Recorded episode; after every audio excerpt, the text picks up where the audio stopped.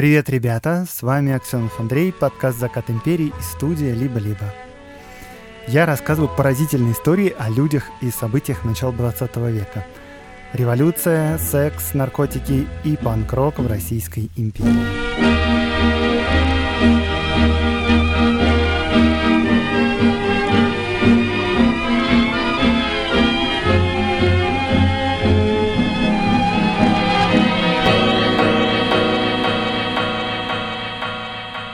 Этого подкаста есть друг и надежный партнер, провайдер облачной инфраструктуры Selectel.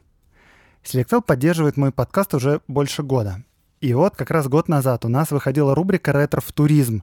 И я в одном из выпусков говорил о фантастическом рассказе, где предсказывается существование космических кораблей, у которых в качестве двигателя используется солнечный парус, если помните такую историю.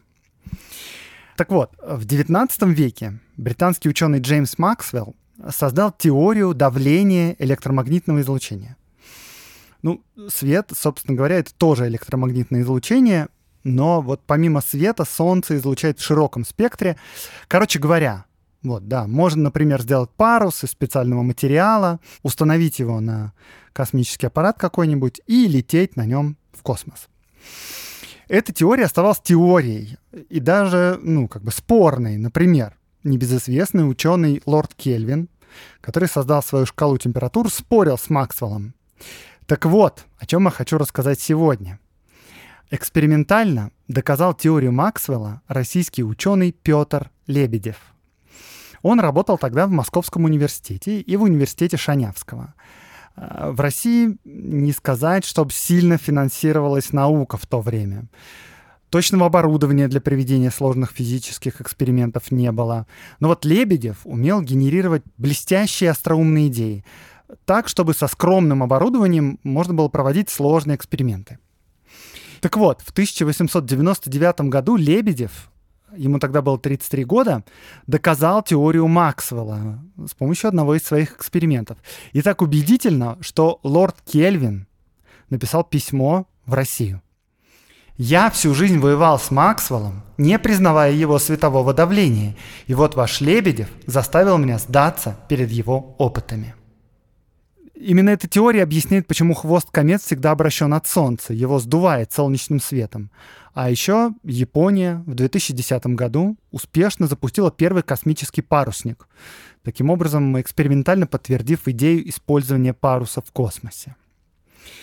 Это была рубрика «Эврика», которую мы делаем совместно с компанией Selectel. Рубрика об изобретениях прошлого, которые влияют на нашу жизнь до сих пор. Selectel быстро внедряет инновационные решения и предлагает их клиентам. А еще Selectel — это на самом деле не только серверы, сети и телеком. Это еще эксперименты в разработке, самописные сервисы и нестандартные программные интерфейсы. Selectel разрабатывает собственное облако и платформенные сервисы и благодаря этому достигается еще большая гибкость клиентских решений. Узнать еще больше о сервисах партнеров подкаста можно на сайте selectel.ru. А чтобы следить за актуальными новостями из мира IT и не пропустить полезные статьи и мероприятия, подписывайтесь на телеграм-канал Selectel. Это, кстати, один из крупнейших русскоязычных каналов про IT. Все ссылки в описании этого выпуска.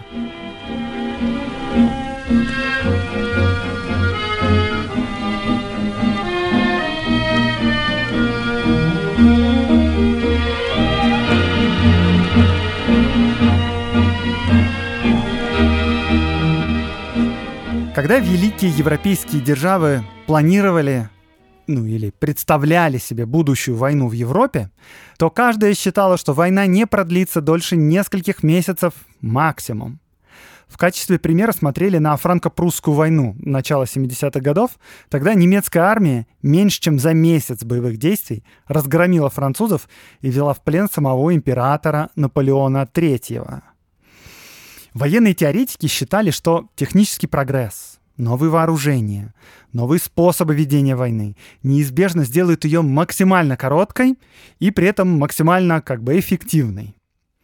В начале Первой мировой, то есть в июле 1914 года, кайзер Вильгельм заявлял, что немецкие солдаты вернутся домой с победой, не успеют листья облететь с деревьев.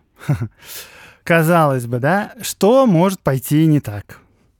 Но Первая мировая оказалась просто чудовищным потрясением. Выяснилось, что ни одна армия не способна прорвать новые глубоко эшелонированные укрепления, которые тоже да, создавались по новому слову техники. И война превратилась в войну на истощение. У кого меньше ресурсов, у кого нестабильная обстановка внутри страны, тот и проиграет. Самообман ничем другим и закончиться не может. Такие примеры находим и в древней, и в современной истории. И тогда, и теперь во имя народа, во имя его интересов, понятых совершенно ложно, совершаются насилие над ним же самим, истощаются его силы и вынуждают его приносить бесчисленные личные и имущественные жертвы на алтарь ложных понятий. Это слова экономиста Ивана Блиоха, он их написал в 1882 году. Этот Ван Блиох настолько сильно погрузился в возможные экономические последствия современных ему войн, что в 90-х годах он вообще издал несколько книг, которые объединены названием «Будущая война». И читая эти книги, иногда кажется, что он просто обладал машиной времени. Настолько удивительно точно предсказан характер будущей Первой мировой войны.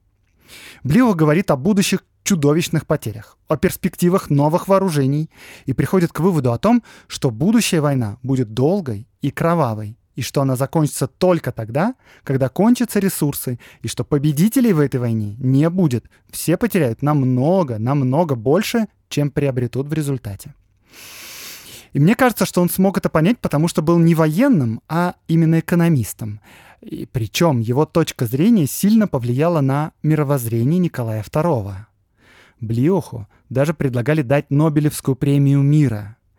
А его идеи сподвигли молодого императора Николая II созвать первую в мире конференцию по вопросам разоружения. И вот как это все произошло.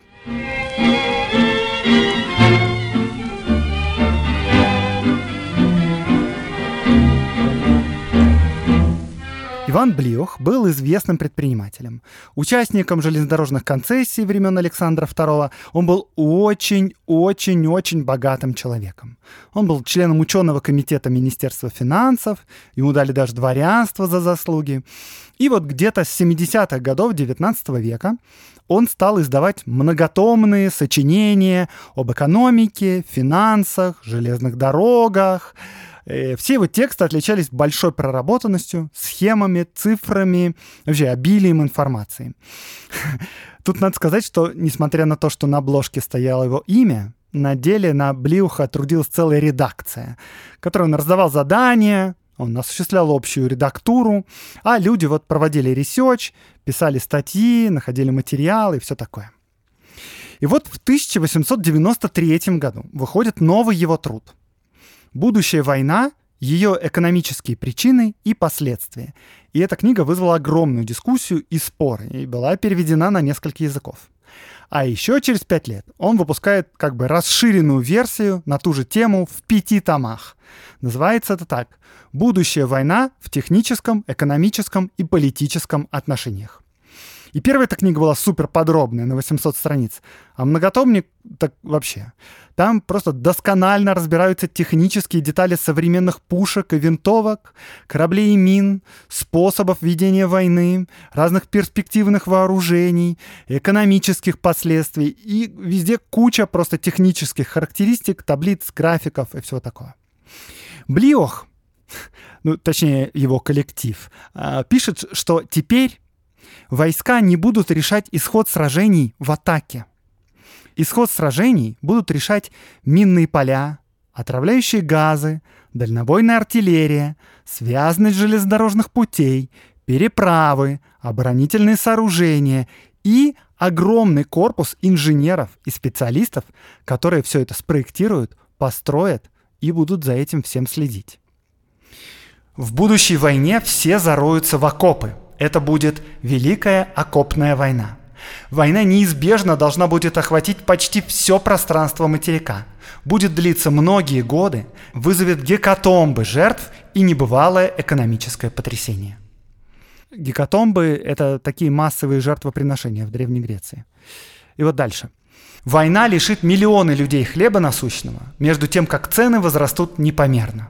Войска, раздраженные страшными потерями и лишениями, одичавшие среди беспримерного кровопролития, по возвращении домой найдут нищету, и тогда может представиться пагубное искушение – не спровергнуть существующий строй. Война для России, какой бы ни был ее исход, была бы не менее гибельной, чем для ее врагов. Как вам предсказание из 1898 года? Эта книга еще и вышла супер вовремя, потому что в Европе долгий 30-летний мир. Это время называется Бель-эпок, прекрасная эпоха. До этого такой долгий мир в Европе был только после наполеоновских войн. А до 19 века Европа просто регулярно была в огне. При этом качество жизни непрерывно растет. Прогресс, наука, образование. Э, реально, кажется, люди нашли более интересные вещи, чем друг друга убивать. Э, тут надо честно сказать, что труд Блиуха при всей его фундаментальности обладал важным теоретическим недостатком. Сам Блиух был убежденным пацифистом, ну и, собственно говоря, вывод, которым он хотел подтолкнуть читателя, был таким. Война будет настолько чудовищной, и это всем так должно быть очевидно, что человечество неизбежно придет к тому, что войны прекратятся. И поскольку мысль эта настолько ясно читалась буквально на каждой странице, то Блиуха сразу же стали критиковать военные теоретики, ну, типа он подгоняет факты под заранее сделанные выводы. Но реальная будущая война все расставила, конечно, по своим местам.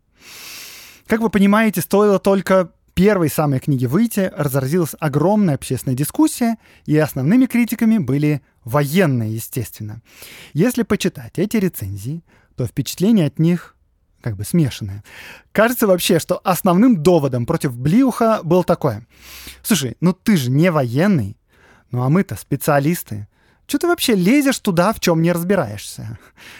Помимо вот этого основного аргумента, над Блюхом всячески насмехаются за то, что он, точнее его сотрудники, в куче мест накосячили с характеристиками оружия, современными тактическими приемами и так далее. Ну, в книге реально довольно много было несуразицы. Да, читатели-то у нас, а, верят всему, как бы слушают этого невежу и делают неправильные выводы. Книжка дилетантская, в один голос, как бы говорят военные специалисты. Вот, например, один из критиков, генерал Драгомиров, между прочим, глава Академии Генштаба, автор знаменитого учебника тактики. Он вообще заявляет, ты пацифист, а я офицер, поэтому нам вообще нет смысла разговаривать. Мы стоим на противоположных полюсах. Каждый из нас поклоняется тому, что другой сжигает. Понятно, что при таком отношении мнение одного не может иметь особой цены для другого. Созидание неминуемо предполагает разрушение, и без разрушения созидание немыслимо в какой бы то ни было области. А, Драгомиров, кстати, надо дать ему должное. Он действительно умный, талантливый офицер и педагог. Его и советские военные историки уважали. Но даже вот умный и талантливый военный действительно не смог увидеть того, что было видно экономисту. Драгомиров явно недооценивал современную ему технику. И даже не только технику. Он вот в своих пособиях прямо говорил, что победа зависит от духа войск. Например, э, конкретнее, в одном из своих приказов он писал «Замечено, что цепь наступающую под сильным огнем и залегшую в укрытом месте, трудно поднять для дальнейшего наступления. На всех учениях и маневрах вести наступление цепью, стоя, ложиться, не заставлять. В действительном бою такой порядок наступления не увеличит числа поражений, а скорее уменьшит их так как поражение человека, стоящего и лежащего на расстоянии большем 300 шагов, и в мирное время дело нелегкое, а в боевой обстановке совершенно случайное.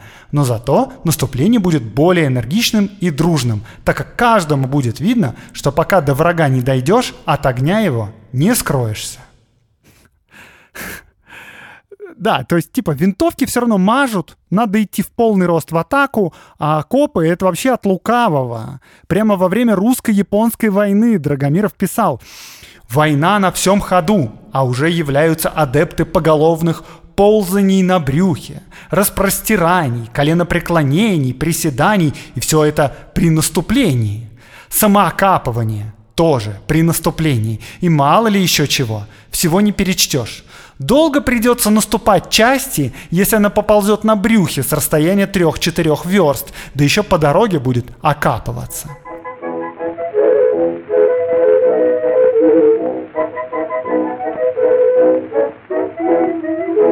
Тут в общественную дискуссию вступает Николай II ну то есть как вступает, э, становится понятно, что вот он-то к словам Блиоха прислушался очень внимательно. Блиох, пользуясь своими связями, добился аудиенции у государя. Причем вспоминал об этом так. Когда я сказал, что мне нужно по крайней мере два часа, чтобы государь смог понять содержание нашей энциклопедии, то министры смеялись надо мной, как над сумасшедшим. Говорили, что аудиенция не бывает больше 10 минут – из вежливости называли меня старый мечтатель, а думали про себя старый идиот. Аудиенция продлилась, по воспоминаниям, не 10 минут, не 2 часа, а 6 часов.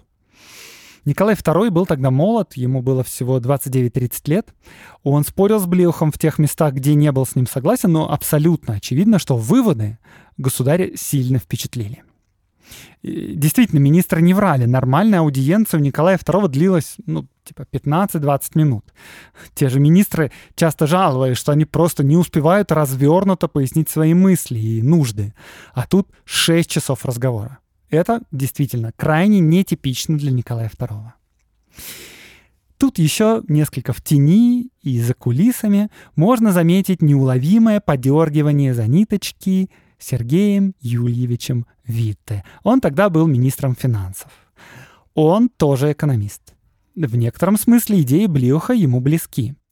Витте был, безусловно, противником войн. Он не был совершенно прекраснодушным идеалистом, но он ясно представлял себе, во-первых, последствия крупной войны, а во-вторых, отчетливо видел неготовность и отставание России от европейских держав. Э, ну, правда, по воспоминаниям, Витте крайне скептически относился и к самому Блиоху, и к его идеям, и к его книгам. Но если что-то могло быть полезным для Сергея Юльевича, то он это использовал. В общем, в некоторых дневниках и воспоминаниях люди делятся мнением, что очень уж это все похоже на руку Витте. Дать понять молодому государю, что война — это как бы вовсе не парад победы в столице врага и даже не смерти сотен тысяч людей, а еще и очень-очень-очень много денег, которых у России нет. Перевооружение, которое необходимо России, чтобы хотя бы не увеличивать отставание от Германии, и так требует огромных ресурсов. А чтобы догнать ее или перегнать, нужно в разы больше. Ну, еще, например, мы же хотим активно действовать в Азии. Ну, так хорошо бы, чтобы при этом в Европе был надежный мир.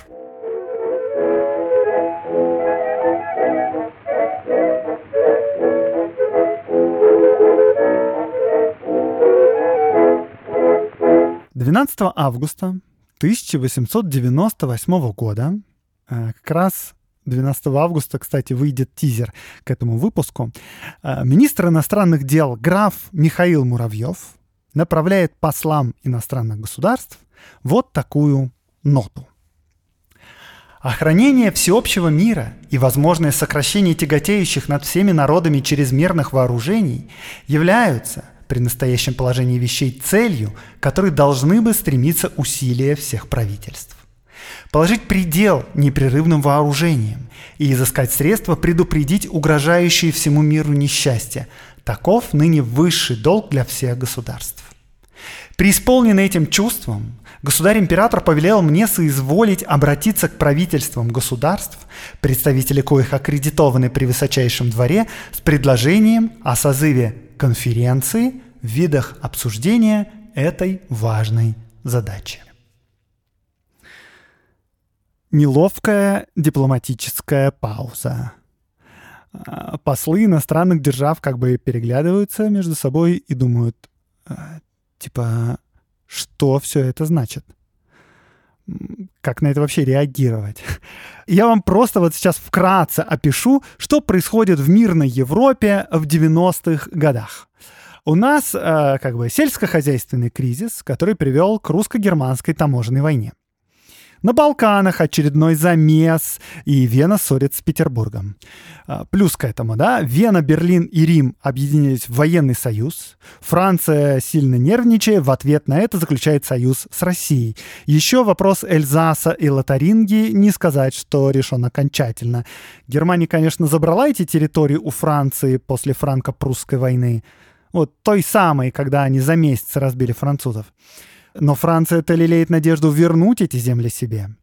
Еще испано-американская война идет прямо вот в этом, в 1898 году.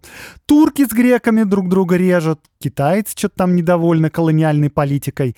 А, ну, короче, все как бы так э, грызутся между собой, перевооружают армии, изобретают новые пушки и пулеметы. И тут Россия в лице Николая II встает на табуреточку и говорит – Давайте больше не будем воевать и ограничим вооружение. И все такие, а, блин, как бы так ответить, э, чтобы не оказаться воинственными упырями и одновременно, чтобы ничего не потерять вообще-то, знаешь, Россия ставить приличных людей в такую неловкую ситуацию, это, ну, не очень этично. Кстати говоря, это вообще что еще за моральный камертон такой выискался? Э, Россия, да, крупнейшая колониальная континентальная держава. Буквально недавно покорил Туркестан. Э, прав своим подданным вообще-то не дает. И что тут хочет играть в миролюбие? Да и вообще, собственно говоря, какой вы ответ хотите получить? Что конкретно значит вот это вот изыскать средства предупредить угрожающие всему миру несчастье. И Россия такая, окей, я вам сейчас объясню, дайте немножко подумать. В результате через 4 месяца ко всем державам было отправлено официальное прошение от министра иностранных дел с конкретикой. Конкретика такая. Пункт первый остановить численность армий на момент 1899 года и подумать, как их можно уменьшить. Пункт второй. Перестать придумывать новое огнестрельное оружие и взрывчатку и оставить только то, что уже придумано. Третий пункт. Запретить бомбардировки с воздуха. А, тут пока что имеется в виду воздушные шары и дирижабли, потому что самолеты толком не изобретены еще. Но в широком смысле речь идет о летательных аппаратах вообще, в том числе о еще не изобретенных. А, так, четвертый пункт. Запретить использовать в военных целях подлодки. Они уже начали появляться в армиях. Ну и там по мелочи разные гуманитарные идеи про пленных, про спасение утопающих матросов, про Международный Третейский суд, про всякие справедливые причины для начала окончания войны и так далее, и так далее. И все такие, вау, Интересное предложение, Россия. А, спасибо большое за разъяснение, конечно. Э, что ты нам теперь предлагаешь делать, да? Что делать? А, и Россия такая говорит, как что? Давайте, вот я вас приглашаю на специальную конференцию. Позовем представителей стран со всего мира, причем со всего мира это будет э, не как раньше, чисто Европа и США. Реально, давайте вон Японию пригласим, Мексику, Персию. Вот такая вот идея.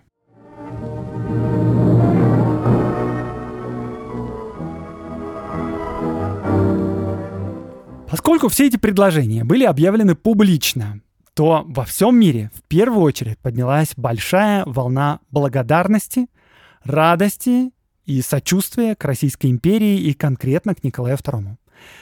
Люди вообще в целом не так, чтобы сильно хотят убивать друг друга.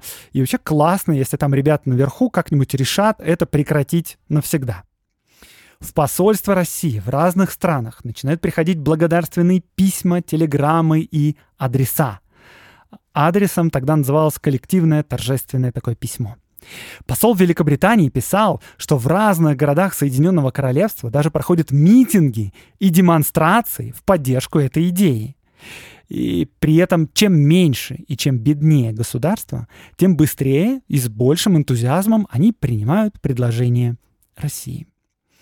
Э, СМИ по всему миру, конечно, тоже начинают активно обсуждать этот вопрос. И в основном все сходятся в том, ну, что это будет что-то вроде конференции пчелы против меда. Но вот наряду со скептическими отзывами было много вполне восторженных статей. Причем иногда удивительно, кто как реагирует. Вот, например, в Германии консервативная и буржуазная пресса пишет о будущей конференции вполне позитивно, а левая и социал-демократическая печать критикует, на чем свет стоит. Хотя, казалось бы, да, должно быть наоборот. Немецкий социал-демократ Каутский вообще написал статью, что это все обман, чтобы набрать лайки, и Николай II все это предлагает, чтобы усыпить просто бдительность соперников. Немцы обстоятельные люди, они даже выпустили сборник мнений ведущих ученых Европы об этой инициативе. Э, что думают ученые? Ну, ученые в целом не очень верят э, в реальное разоружение, но считают, что по результатам переговоров вполне могут появиться или измениться какие-нибудь международные нормы права, например, касающиеся ну, там, военнопленных. А была еще одна страна, в которой идея Николая II вызвала даже не скепсис, а плохо скрываемое раздражение. И эта страна — Россия. В России тогда жил известный всему миру писатель, гуманист, вегетарианец и пацифист Лев Николаевич Толстой. И вот сразу несколько разных иностранных изданий обратились к нему за комментариями. По ответам видно, как Льва Николаевича бомбит. Толстой прямо в это время закончил собственную статью «Две войны», где он рассказывал про духоборов, э, принципиальных пацифистов, которые за несколько лет до этого публично отказались от службы в армии, сожгли все имевшееся у них оружие и были за это репрессированы. История громкая в то время. И я про нее рассказывал в выпуске про Льва Толстого. Вот это, считает Толстой, есть настоящая борьба за мир – Поэтому, когда у него просят комментарии западной газеты, он пишет в ответ, например, вот такое. Все конференции могут быть выражены одним изречением. Все люди – сыны Божьи и братья, и потому должны любить, а не убивать друг друга. Извините мою резкость, но все эти конференции вызывают во мне сильное чувство отвращения за лицемерие, столь в них явное. единственным возможным хорошим последствием этой конференции Толстой считает явное обличение пустоты, праздности и лицемерия мирной инициативы. Эта цитата была близкая к тексту. Я вам говорил уже, да, что Лев Толстой редкостный душнило, да? Кажется, говорил. Ладно, окей. С прессой и общественным мнением мы примерно все поняли. А вот что на этот счет думают, собственно, сами правительства западных стран, и не только западных, мировых в том числе. И вот чем меньше была страна, или чем сложнее ей было тянуть лямку военного бюджета, тем с большим энтузиазмом они поддерживают эту идею. И Италия, и Австро-Венгрия довольно доброжелательно относятся к этой идее. А для Японии или, например, Сиама это выглядело вообще почетно. Типа, наше мнение уважают. Да, мы тоже, конечно, поддерживаем идею, хотим приехать вот на конференцию. А самые сдержанные ответы приходили, конечно, от самых крупных и промышленно развитых стран. Великобритания и США ответили холодно, но как бы согласились. Ну, типа, а куда деваться? Во Франции, союзница России, вообще восприняли эту конференцию как какой-то подвох. А, потому что вообще в перспективе Франция хотела бы вернуть себе Эльзас и Лотарингию, а нам тут, да, предлагают вечный мир. Нет, знаете, мы хотим себе Страсбург вернуть, а потом вот можно и вечный мир. И самое большое недоверие к этой инициативе проявляют в Германии.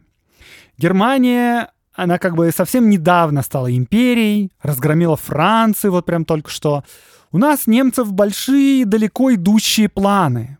Мы начали вот флот строить огромный, чтобы на равных конкурировать с Великобританией. А тут наш порыв как бы рубят на лету. Прям обидно, даже подозрительно. Император Вильгельм II отреагировал на это крайне нервно.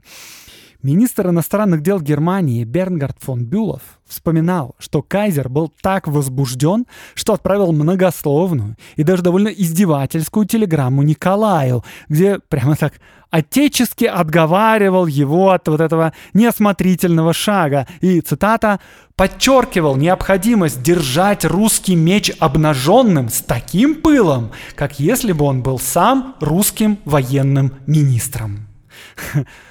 Впрочем, еще Бюлов вспоминал, что такая реакция вполне могла быть продиктована элементарной завистью.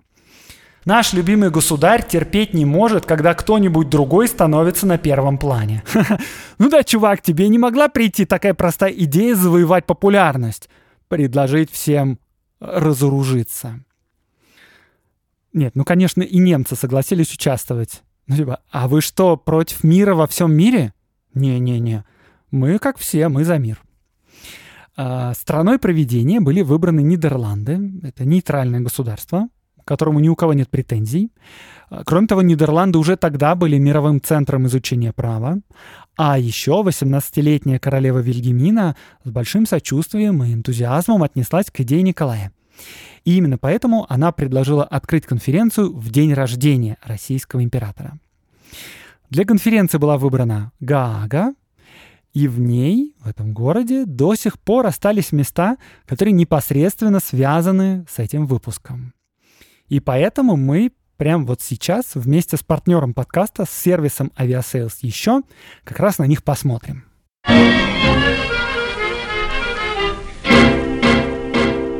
В этом сезоне подкаст поддерживает друг и партнер Aviasales еще – Aviasales еще — это ваш личный помощник в путешествиях, который еще поможет неплохо сэкономить за счет кэшбэка. Мы вместе с travel-консультантами сервиса Aviasales еще делаем совместную рубрику про места, которые были важными или интересными на закате империи. Э, я знаю, как Aviasales нежно относится к путешествиям в Гаагу. Э, обычно мы стараемся рассказать про не самые очевидные или не самые популярные локации, но тут я на самом деле расскажу про суперизвестные места Гааги. Просто именно в этих местах все и происходило. Итак, первое место — это дом в лесу. На самом деле это целый дворец. Это вообще-то резиденция королевской семьи. По-нидерландски название этого дворца звучит как Хёйстенбос, а переводится это именно как «дом в лесу». Находится он на севере города, и именно тут проходила конференция в 1899 году, Сегодня попасть во дворец нельзя, потому что это, собственно, до сих пор королевская резиденция. Но зато можно погулять по парку вокруг него. И это даже не парк, это настоящий лес в городе. Там звери водятся. Там осенью реально грибы можно собирать. Это супер тихое и супер спокойное место. Прям очень классно. Второе здание, которое я вам рекомендую посетить, это Дворец мира. И вот этот дворец мира возник буквально благодаря событиям, про которые я сейчас рассказываю в выпуске. Э, дело в том, что во многом из-за этой конференции и из-за ее последствий Гаага и превратилась в такой международный правовой центр. Я чуть позже расскажу, откуда вообще взялся Международный суд в Гааге. Э, эта идея тоже была согласована на конференции. И вот Дворец мира был построен специально для этого суда – и в этом дворце даже висит портрет Николая II в знак благодарности инициатору конференции, как бы крестному отцу. Здание это строили на деньги американского бизнесмена Эндрю Карнеги, а внутри Кроме портрета Николая, можно увидеть еще много разных штук из кучи стран мира. Китайские вазы, мраморную копию трона Кносского царя можно увидеть, слоновьи бивни из Таиланда, ковер из Турции, довольно странный набор, но он вот именно такой, потому что все страны хотели каким-нибудь образом украсить этот дворец. А, вход сюда бесплатный каждый день, кроме понедельника, а раз в месяц по воскресеньям еще пускают и в сад вокруг дворца. Если вы в поисках еще большего количества интересных мест для путешествий, то оформляйте подписку на Aviasales еще. И вы получите подборки классных локаций в разных городах и странах от местных жителей. Подробнее о сервисе Aviasales еще по ссылке в описании выпуска. И не забывайте про промокод ЗАКАТ. Он дает скидку в 10%.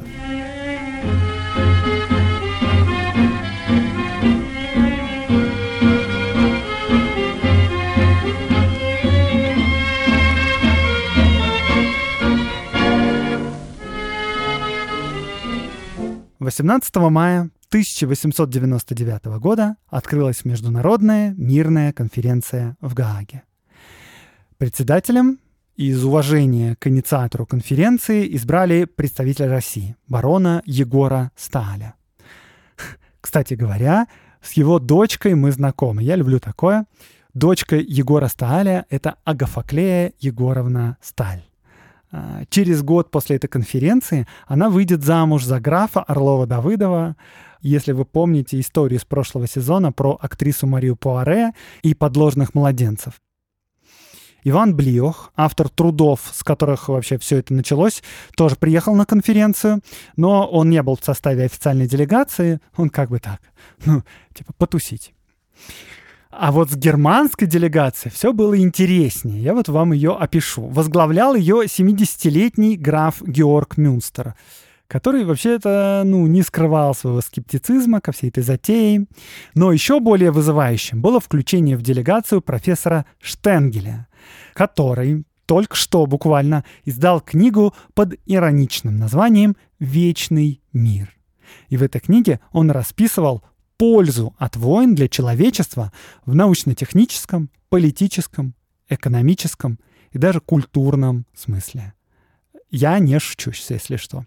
А про мирные конференции, например, он писал, что они, я цитирую, могут ослабить боевые качества, воинственную бодрость и мужественность немцев.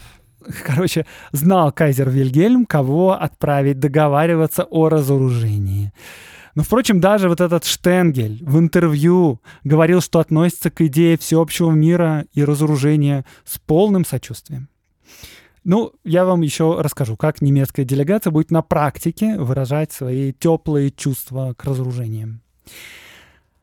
После торжественного открытия делегаты разбились на три комиссии, чтобы обсуждать разнообразные вопросы. Больше всех интерес был прикован к комиссии именно по разоружению. Но, э, во-первых, сам председатель, барон Егор Сталь, во вступительной своей речи предложил сконцентрироваться не на разоружении, а на предупреждении военных столкновений. Ну, потому что на самом деле было явно видно, что сокращать вооружение, скорее всего, не получится договориться. А во-вторых, э, в комиссии вот в этой по разоружению Германский представитель сразу же сказал, что никакого разоружения Германия не поддержит. На предложение ограничить военные бюджеты он же сказал, что, ну, мол, Германия страна богатая, население наше вообще не страдает от налогов, э, потому что благосостояние, знаете, растет у нас с каждым годом, можем себе позволить. Э, ну, то есть, в принципе, работу комиссии можно было бы на этом закрыть, но это был бы слишком явный fail. Поэтому вопрос о разоружении разбили на части и спустили на обсуждение в подкомиссии. И он там был благополучно со всеми возможными почестями захоронен.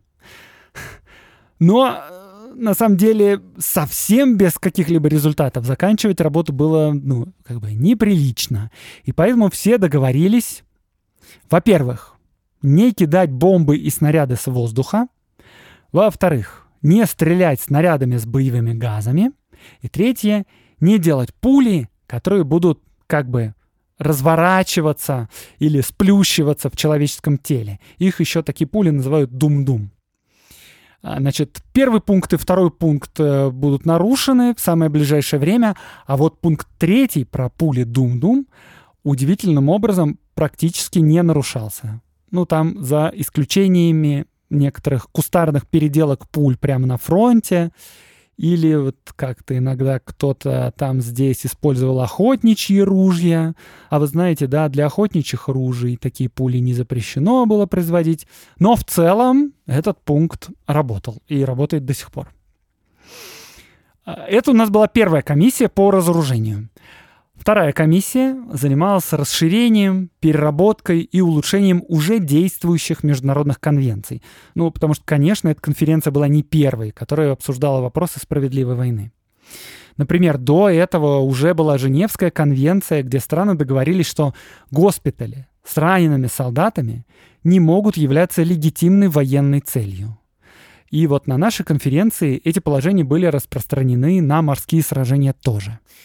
В общем, как вы понимаете, самые реалистичные надежды были связаны с работой третьей и последней комиссии. Эта комиссия искала пути посредничества для разрешения военных конфликтов. Делегаты разработали идею создания Международного Третейского суда. Но и тут немцы ее зарубили.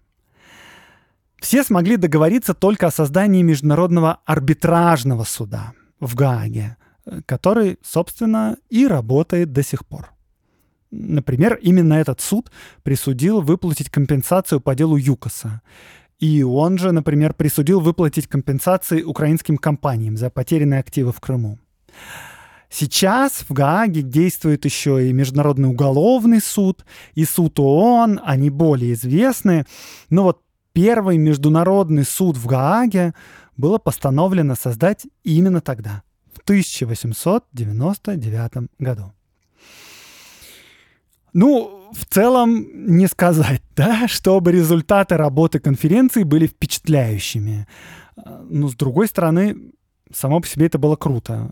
Всегда лучше, когда представители стран хотя бы пытаются договориться о мирном разрешении конфликтов и о правилах войны, чем когда эти войны начинают.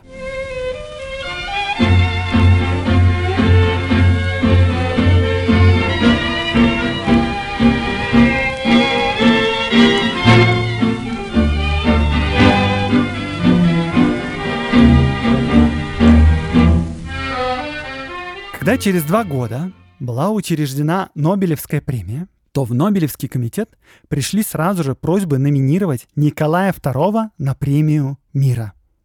Естественно, за эту конференцию. И не только Николая II, еще и Ивана Блиуха, который написал свои книги про войну будущего, а еще российского профессора Федора Мартенса, а, который был юристом и правоведом. Он участвовал в этой конференции, и он, собственно, написал весь комплекс документов для работы международного вот этого арбитражного суда. И он же стал первым его председателем. А еще на первую Нобелевскую премию мира был выдвинут и граф Лев Николаевич Толстой. Никто из них не стал лауреатом. Интересно, вот, кстати, что бы начали думать в Европе о Нобелевском лауреате премии мира Николая Александровича после Кровавого воскресенья? Ну, подобные случаи в мировой истории еще будут, конечно. Вообще, в отношении мотивов Николая II, конечно, был огромный скепсис, особенно внутри страны.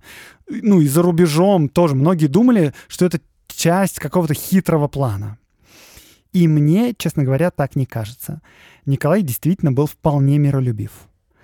Да, я думаю, что вам может быть сложно понять, как миролюбие может сочетаться с одобрением казней в 1905 году, но я думаю, что в голове Николая это вполне сочеталось. Он, как мне кажется, вполне искренно и даже, я думаю, с некоторой долей наивности предполагал успех своего предприятия.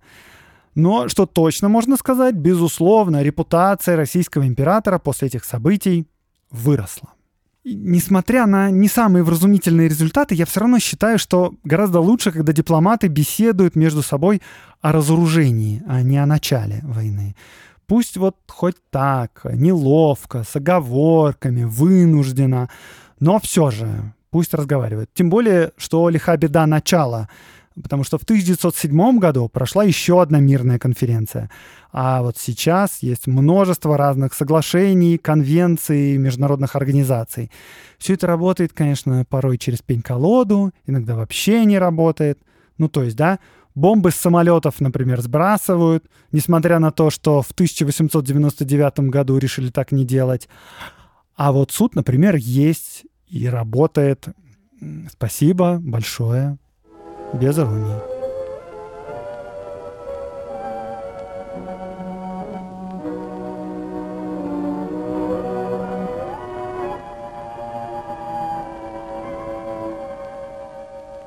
Рубрика «Чтобы послушать». У меня сейчас будет несколько рекомендаций, потому что, как вы знаете, я люблю ходить в гости, и вот я сходил в несколько разных подкастов, и надеюсь, вам будет интересно. Значит, первое, что я хочу порекомендовать. Подкаст «В гостях у Подстар». Там был выпуск со мной, и мы говорили о подкастерской кухне, проектов «Время и деньги» и «Закат империи». Я рассказывал, как пишутся сценарии и вообще, как ведется работа над подкастами, какие мы приемы используем в сторителлинге, как оттачиваем каждый выпуск до блеска, э, в чем, например, польза слов паразитов, например, кстати, как бы. Следующая рекомендация — подкаст «Ща скажу» от лайфхакера. Это развлекательное такое шоу-викторина. Мы там отмечали на вопросы. Было очень смешно, на самом деле. Я с удовольствием переслушивал. В конце я даже пою песню Меладзе.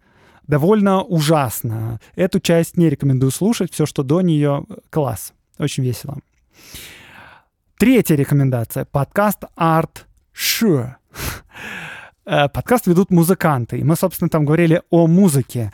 Э, говорили о моей группе и о музыке вообще в широком смысле, и о музыке на закате империи, и о музыке, которую я использую в подкасте. И также о выпусках о композиторах, которых был один. И, собственно, да, я отвечаю там на вопрос, почему так мало.